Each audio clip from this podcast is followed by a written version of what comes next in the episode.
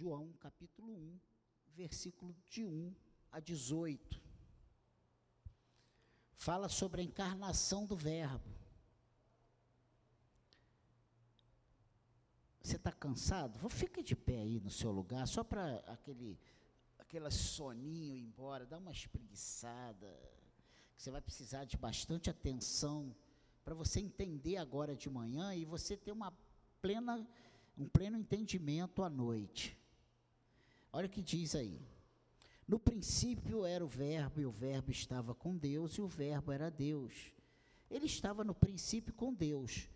Todas as coisas foram feitas por Ele, e sem Ele, nada do que foi feito se fez. A vida estava nele, e a vida era a luz dos homens. A luz resplandece nas trevas, e as trevas não prevaleceram contra ela. Houve um homem enviado por Deus, e o nome dele era João. Este veio com como testemunha para testificar a respeito da luz, para que todos viessem a crer por meio dele. Ele não era luz, mas veio para dar testemunho da luz. A verdadeira luz que, vinda ao mundo, ilumina toda a humanidade. O Verbo estava no mundo. O mundo foi feito por meio dele, mas o mundo não o conheceu. Veio para o que era seu, e os seus não receberam. Mas a todos quantos o receberam, deu-lhes o poder de serem feitos filhos de Deus, a saber, aos que creem no seu nome, os quais não nasceram do sangue, nem da vontade da carne, nem da vontade do homem, mas de Deus. E o Verbo se fez carne e habitou entre nós, cheio de graça e de verdade, e vimos a sua glória, glória como do unigênito do Pai. João dá testemunha a respeito dele e exclama: Este é aquele de quem eu dizia, ele vem depois de mim, mas é mais importante do que eu, pois já existia antes de mim. Porque todos nós temos recebido da sua plenitude e graça sobre graça, porque a lei foi dada por meio de Moisés, a graça e a verdade vieram por meio de Jesus Cristo. Ninguém jamais viu Deus o Deus unigênito que está junto do Pai é quem o revelou. Amém, igreja? Que o Senhor abençoe a leitura da Sua palavra. Que o Espírito Santo de Deus prepare o nosso coração, desbloqueie o nosso entendimento e nos faça entender a Tua palavra, Senhor. Nós oramos em nome de Jesus e todos que querem isso do Senhor, digam amém. Pode tomar o seu lugar. Esse texto inicial, ele é chamado prólogo, né? Os primeiros 18 versículos desse primeiro capítulo. Como os evangelhos começam? Mateus e Lucas começam na forma como seria de esperar com a história do nascimento de Jesus, de Belém, os anjos, os pastores, os, a, a estalagem, os sábios e etc. Marcos vai direto ao, para o batismo, né? já começa falando sobre o batismo de Jesus no Rio Jordão com João Batista. São os evangelhos sinópticos. E João começa todo o caminho de maneira diferente. João começa diferente. Se você pegar os outros, Mateus, Marcos e Lucas, você vai ver que a abordagem inicial é diferente. João começa, né, de uma forma diferente, ele não tenta trazer apenas algo inicialmente humano, e em seguida nos dizer no meio da história que esse Jesus é o filho de Deus. Ele começa diferente. João, ele diz isso logo no início. Ele começa de cima. Todos começam de baixo, falando do nascimento, das dificuldades de José e Maria, de como não tinha lugar para o Jesus nascer. João começa dizendo que ele era o Verbo, o Verbo estava com Deus, e esse Verbo, Jesus, era Deus. Amém? Seus olhos estão voltados para o céu e como ele começa a contar a história de Jesus, ele começa com algumas das palavras mais sublimes que já foram escritas em toda a literatura. Gregório, ele disse que o Evangelho de João poderia ser resumido como um, um lugar no qual tanto uma criança pode remar, quanto um elefante pode nadar. Para você entender que é uma coisa que atinge as pessoas simples, delicadas, incultas no Evangelho, mas também aquelas pessoas mais robustas. João 1 a 12 eles, ele apresenta os sinais que Jesus nos dá de sua identidade real. Os milagres que ele realiza, dos capítulos 1 a 12, né? Por isso, essa primeira metade do Evangelho de João é frequentemente referida como o livro dos sinais. E se você prestar atenção, você vai ver que é muita coisa. João começa logo no capítulo 2, já com o primeiro milagre de Jesus, né? A transformação da água em vinho. E aí vai, é o, é o livro dos sinais.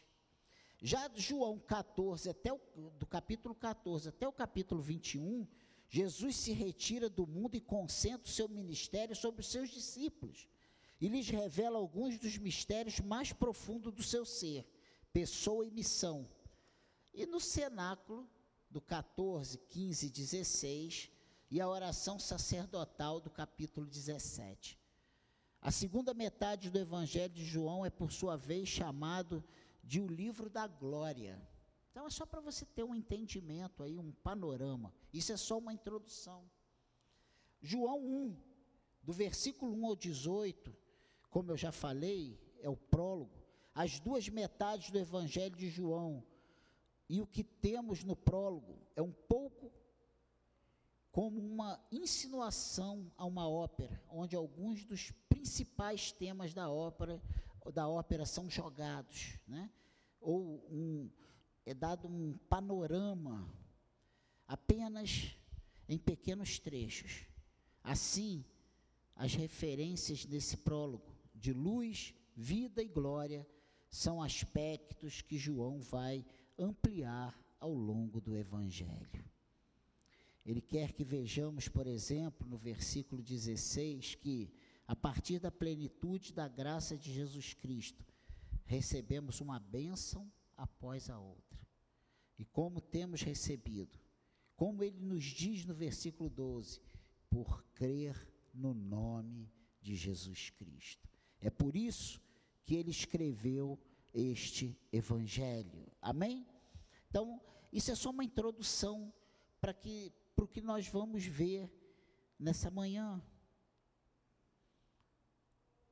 E a primeira coisa que nós precisamos deixar muito claro, que está aqui nesses 18 versículos, é que Jesus existia antes do início da criação. Isso aqui refuta muito das teorias que nós vemos por aí, né? Ele é Deus. Ele existia, ele não foi criado. Ele é. Lembra quando Deus se revela a Moisés e Moisés pergunta: mas Senhor, mas Deus, Senhor, mas a quem, quem eu vou dizer que me enviou? Diz que o eu sou te enviou. Jesus é esse eu sou. Entende? Ele não foi criado. Na criação, quando tudo começou, ele já existia. Ele já era Deus, ele já estava lá. Jesus existia antes do início da criação. Olhe para a abertura desses dois versos, versículos aqui, né? Os versos, verso 1 e 2. No princípio era o Verbo, o Verbo estava com Deus e o Verbo era Deus. Ele estava no princípio com Deus. Olha só que coisa tremenda. Que inspiração divina veio a João para ele colocar isso aqui na palavra de Deus.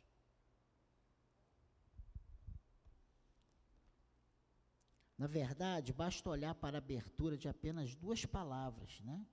Basta olhar para essas palavras de abertura. No princípio, é o, o archê, né? Que a teologia diz aí.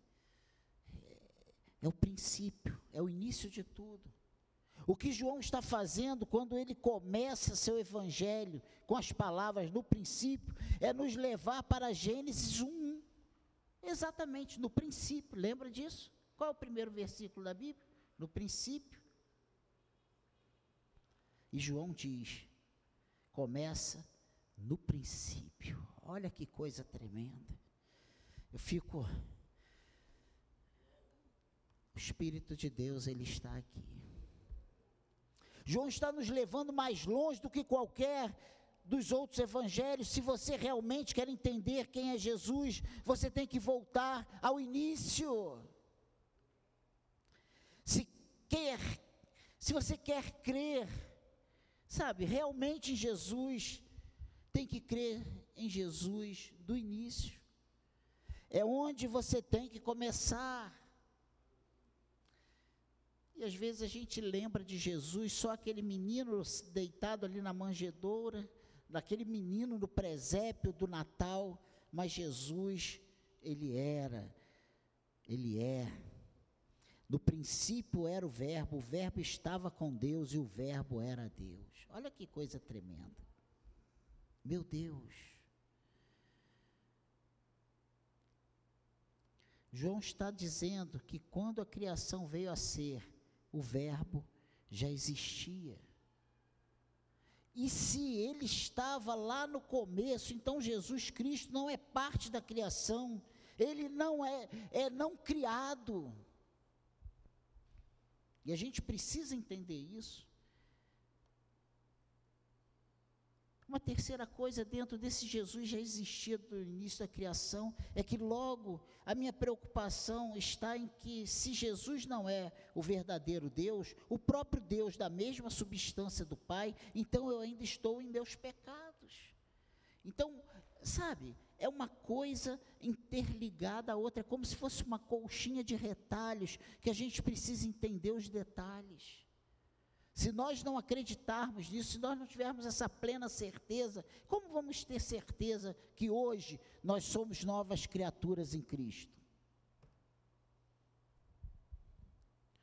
Mas Jesus é Deus, é o que João nos diz aqui na, na, no livro, no Evangelho, que ele foi inspirado por Deus a escrever. Você quer saber como é Deus? João está dizendo que Deus é como Jesus Cristo. Jesus Cristo desfruta da perfeita comunhão com o Pai por toda a eternidade e veio a este mundo para nos mostrar que o Pai é como Ele. E lembra quando os discípulos perguntaram: Mostra-nos o Pai? Ele falou: Olha, há tanto tempo comigo, vocês me vendo, vocês ainda têm. Sabe, quando ele pergunta, eles fazem essa pergunta. Eu e o Pai somos um. Ele está ele tá fazendo referência a isso que João escreveu depois da sua morte. Olha que coisa interessante. Não há pensamento mais bonito que esse. O Pai e o Filho, um só Deus, em comunhão perfeita, no, no mistério, sabe, da comunhão da Trindade e Jesus Cristo veio ao mundo para tornar algo desse mistério conhecido por nós. Então, quando você vê, sabe, quando você entra em comunhão com Jesus Cristo, você experimenta algo da intimidade, da comunhão que existe entre o Pai e o Filho. Olha que coisa. Eu gosto, eu gosto muito de dizer que quando. De dizer não, é a verdade bíblica que quando nós dizemos, Pai, eu estou aqui na tua presença, em nome de Jesus, nós estamos diante do trono da glória de Deus. Meu Deus. E essa é uma das coisas mais belas que podemos pensar, né? Que Jesus, que o Pai e o Filho são um. Olha que coisa tremenda. Mas Jesus é colocado aqui também como o Criador. Né? Olha, olha o que João diz, versículo 3 e 4. todas as coisas foram feitas por ele, e sem ele nada do que foi feito se fez. A vida estava nele, e a vida era a luz dos homens. Meu Deus! Todas as coisas foram feitas por intermédio dele, e sem ele nada do que foi feito se fez. A vida estava nele, a vida era a luz dos homens. Meu Deus.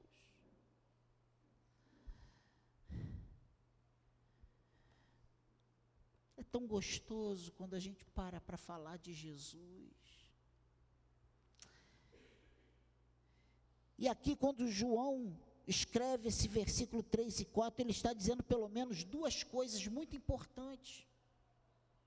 Primeiro, que Jesus criou tudo e que Ele é quem sustenta tudo o que é. E a gente precisa entender, e eu gosto muito daquela afirmação, que ali mesmo na manjedoura, como menino, o universo era sustentado pelo poder da Sua palavra. Olha só que coisa tremenda. Olha esse mistério. Criação e providência estão nas mãos de Jesus Cristo. Ele é Deus não só porque preexistia com Deus antes da criação, mas também porque todas as características da divindade são expressas por Ele. Meu Deus.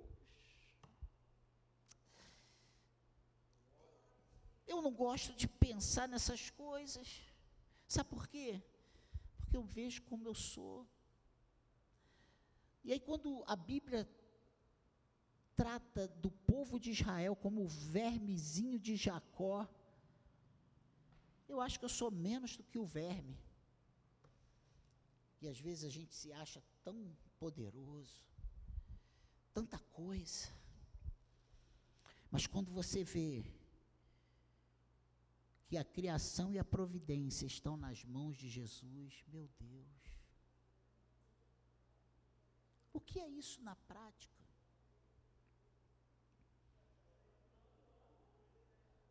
Que providência? É porque Ele criou e Ele sustenta. Traz aí para a tua realidade. Sabe quando a gente diz que aquele Senhor que dá a ordem, que te envia, é o que te capacita? É isso, é essa providência. Só para tu, é uma das coisas, né? Pega esse, é esse princípio. Ele criou e ele sustenta.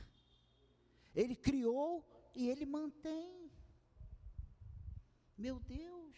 E a segunda coisa importante que está dizendo aqui nesse versículo 3 e 4, isso é tão importante para João, porque ele crê, ele quer nos dizer que o grande mistério de Jesus é recriar.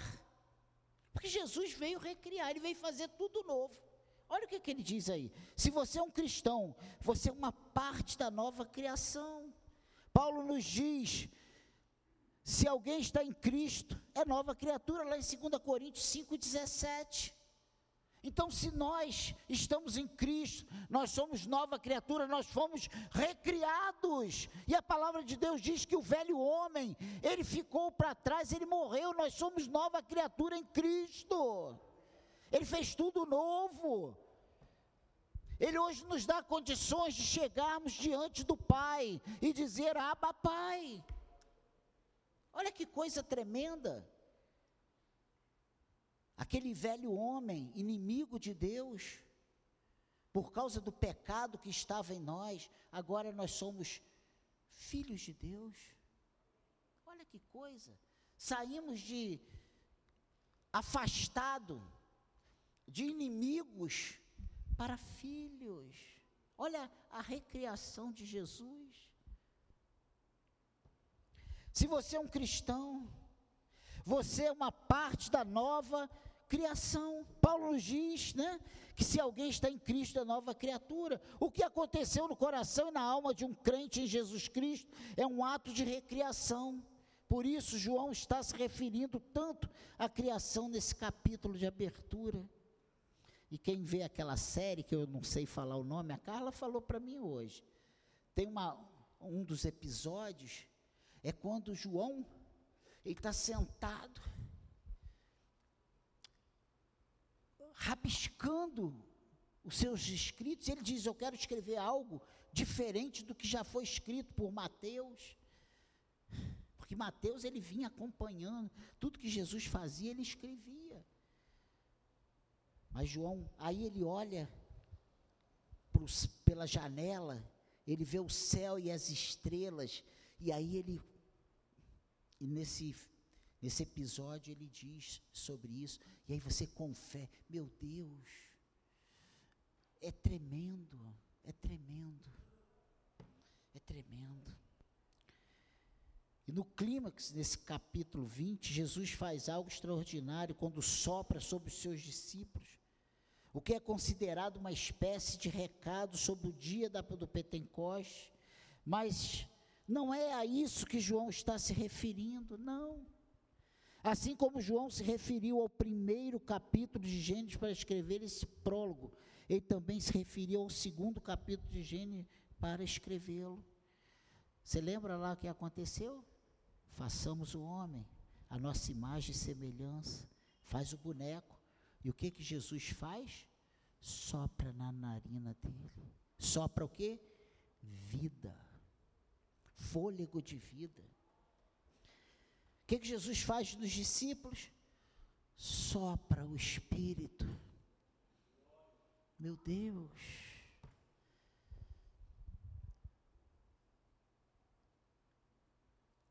No segundo capítulo de Gênesis, é isso aí, soprou vida no que ele tinha criado.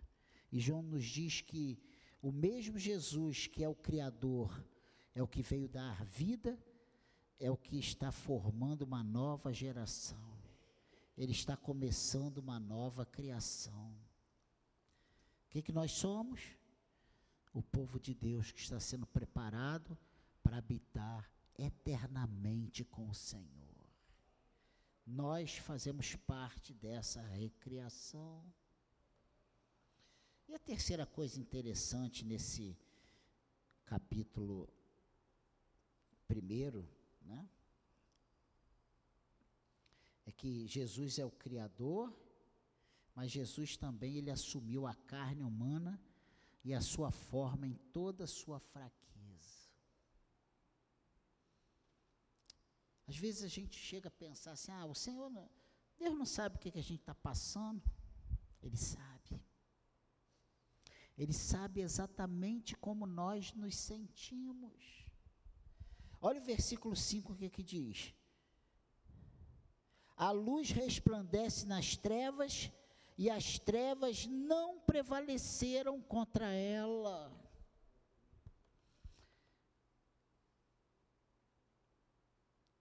Olha o versículo 9. A verdadeira luz que vinda ao mundo ilumina toda a humanidade. Agora olha o versículo 10 e 11. O verbo estava no mundo, o mundo não, o mundo foi feito por meio dele, mas o mundo não conheceu. Olha só. Veio para os que é para o que era seu e os seus não receberam.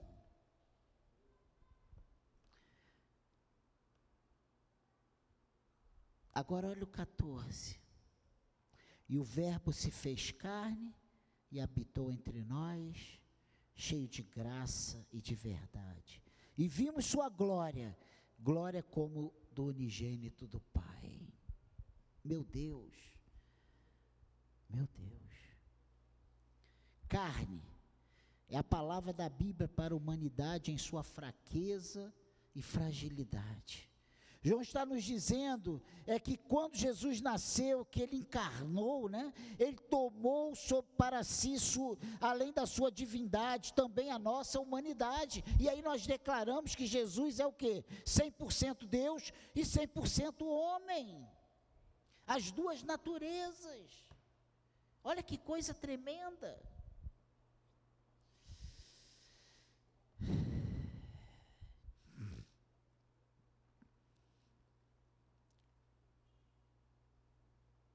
Qual foi o estado de humilhação de Cristo?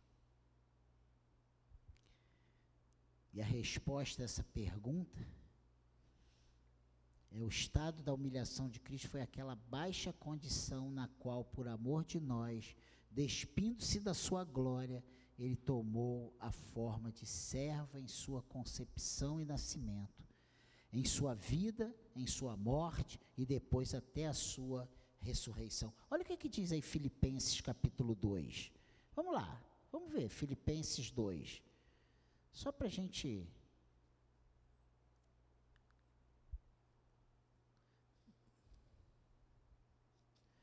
Filipenses 2, versículo 6 até o versículo 8. Olha o que a palavra de Deus diz. 6 ao 8. Ao 5, para a gente ter um entendimento. Tenham entre vocês o mesmo modo de pensar de Cristo Jesus. Versículo 6. Que, mesmo existindo na forma de Deus, não considerou o ser igual a Deus algo que deveria ser retirado a qualquer custo. Pelo contrário, ele se esvaziou, assumindo a forma de servo, tornando-se semelhante aos seres humanos e reconhecido em figura humana. Ele se humilhou, tornando-se obediente até a morte e morte de cruz. Olha que coisa tremenda. Às vezes nós nos achamos tanta coisa, tão importante. Nós não queremos levar nenhum desaforo. Nós não queremos sofrer nenhuma humilhação, né? Se falamos uma palavra mal falada, mal entendida, ou mal recebida, nós já queremos ir embora e não voltamos mais. Jesus, ele pegou todos os desaforos, toda a humilhação, sabe? Tudo aquilo que. De... Gente, imagina você afrontando Jesus, você estava afrontando o Criador de todo o universo. E eles não entendiam isso. Foi o que João diz aqui, que ele veio para os seus, mas os seus não receberam. Não entenderam.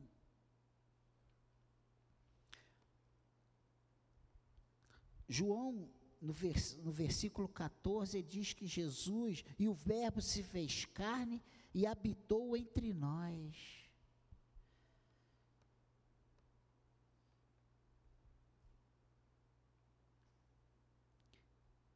ele usa uma palavra que remete a tabernaculou. Né? Eu já falei isso aqui mil vezes. Qual é o significado disso? Nós precisamos voltar lá no Êxodo e suas informações sobre o tabernáculo. O tabernáculo é o lugar onde um Deus santo e seres pecadores podem se reunir. Chamava-se tenda da congregação porque ali era que a glória de Deus, a Shekinah de Deus, brilhava em toda a sua magnificência. E era o lugar onde os pecadores poderiam entrar em comunhão com Deus. Assim é Jesus. Assim é Jesus. Ele deixou a sua glória, ele veio a esse mundo, ele habitou entre nós ele pagou o nosso preço, Ele derramou o seu sangue sobre nós, para que nós, nele, pudéssemos chegar a Deus, Pai. Olha que coisa tremenda. E nós, pecadores, pudéssemos conviver. E olha, o que, que ele diz que nós somos? Nós somos templos, a habitação de Deus. Aí você imagina esse Deus criador dos céus e da terra habitando em nós. Aí você se conhece, não se conhece? Você sabe como você é pecador, não sabe? Como é que esse Deus santo habita em nós? Hein? Que coisa tremenda. Que coisa tremenda. Esse Deus Criador de todo o universo, sustentador de todo o universo. Quem esteve aqui quando aquele. É? Lauro, Adalto, Adalto Lourenço, né? Teve aqui. Ele passa, ele, um cientista que já trabalhou na NASA, sei lá, estudioso, e ele quando coloca a Terra no cosmo, nós somos um grão de areia no meio de um, um monte de pedregulhos.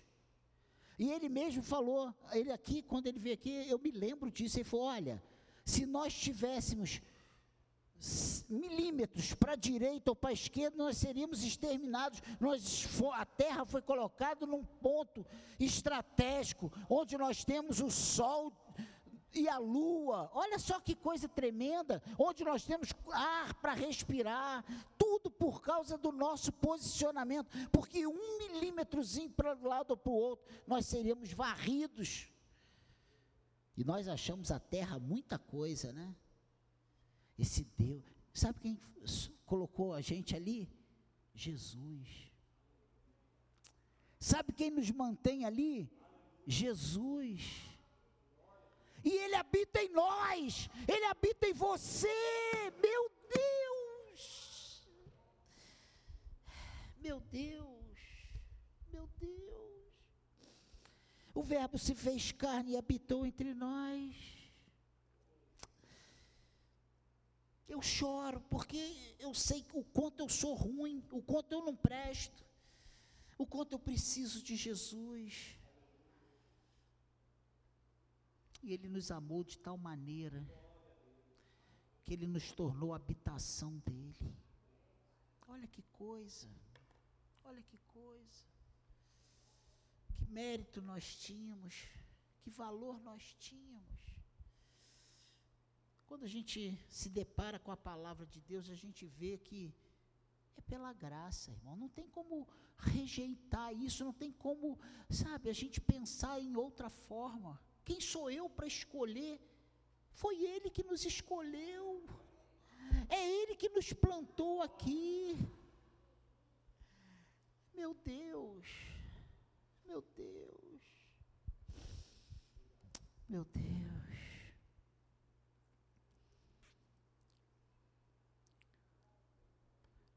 Meu Deus.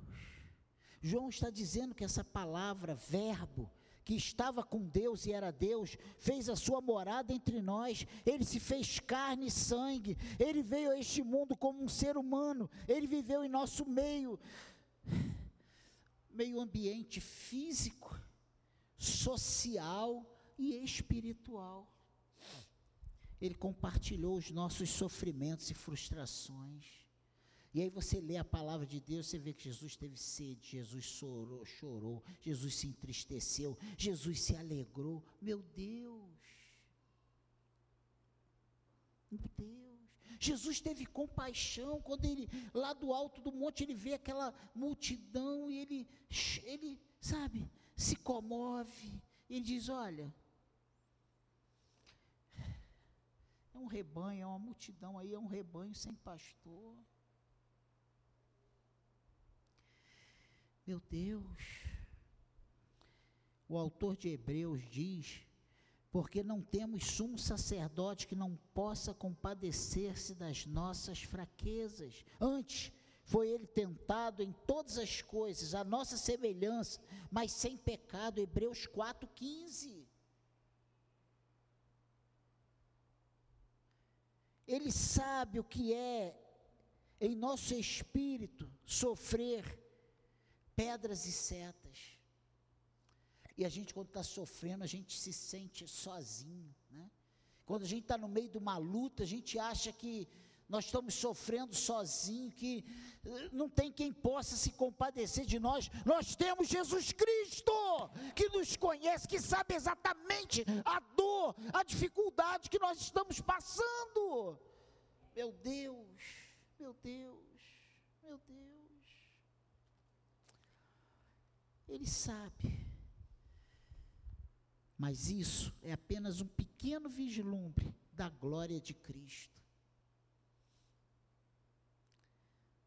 A verdade é que a gente ouve muitas palavras, muitas mensagens, Mas essas coisas mais simples, às vezes a gente passa batido, né?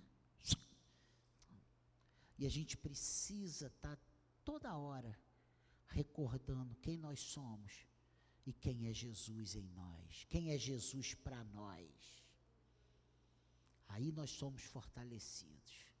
Aí nós vamos pegar a nossa dificuldade, a nossa luta e a nossa fraqueza e falar: eu tudo posso naquele que me fortalece. Aí nós vamos falar: Deus do controle. Amém, igreja? E nossas respostas? Versículo 10. O que, que diz aí? O Verbo estava no mundo, o mundo foi feito por meio dele, mas o mundo não o conheceu. Meu Deus! E o versículo 11: Veio para o que era seu, e os seus não o receberam. Olha que coisa tremenda. Aqui está Jesus em todo o seu esplendor e glória, sendo recusado por nós, como Criador e como Salvador. Olha que coisa tremenda. Olha que, olha o que João fala. No princípio, o Verbo era o Verbo, o Verbo estava com Deus e o Verbo era Deus.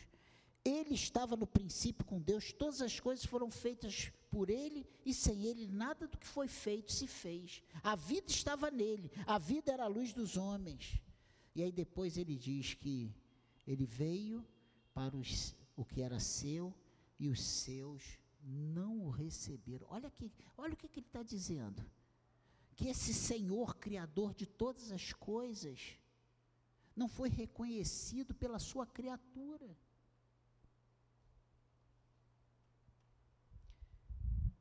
Mas no versículo 12, ele fala uma coisa que é para a gente sair pulando aqui, chutando essas cadeiras, quebrando essas cadeiras todinha. Olha o que ele diz aí. Mas a todos quanto receberam, deu-lhes o poder de serem feitos filhos de Deus, a saber, aos que creem no seu nome. Você pode glorificar a Deus por isso? Meu Deus, isso é para a gente pular. E isso aqui é para a gente glorificar a Deus, porque Ele se revelou a nós. Olha que coisa tremenda. Ele gerou essa fé salvífica em nós. Olha que coisa tremenda. Isso é Deus que fez em nós. Porque nós não tínhamos essa fé. Essa fé foi gerada pelo Espírito Santo. Olha o que, que ele diz. Mas a todos quanto receberam, deu-lhes o poder de serem feitos filhos de Deus, a saber, aos que creem no seu nome. Meu Deus, aos que creem no seu nome. Meu Deus. Hoje nós temos todas as condições de sairmos daqui diferente. Você que entrou aqui no escuro, você que está no escuro, Jesus é a luz que penetra as trevas. Sua alma está vazia, não encontra Deus em sua alma. Jesus, a palavra de Deus, é o único que pode preencher esse vazio. Meu Deus. Mas como? Crendo em seu nome. Crendo, crendo, crendo. Creia. Não saia daqui incrédulo, saia daqui crente. Saia daqui crendo que Jesus Cristo vai mudar a tua vida, é o único que pode, Ele é o caminho, Ele é a verdade e Ele é a vida, e só Ele muda nós homens, só Ele preenche esse vazio, só Ele muda o nosso coração. Meu Deus. Esse prólogo de João não pretende trazer compreensão total, mas pretende trazer maravilha, temor, reverência, um novo sentimento, uma nova visão, um pequeno vislumbre da glória de Cristo, da glória que nos espera. Amém, igreja? Essa é a palavra de Deus para nós nessa manhã.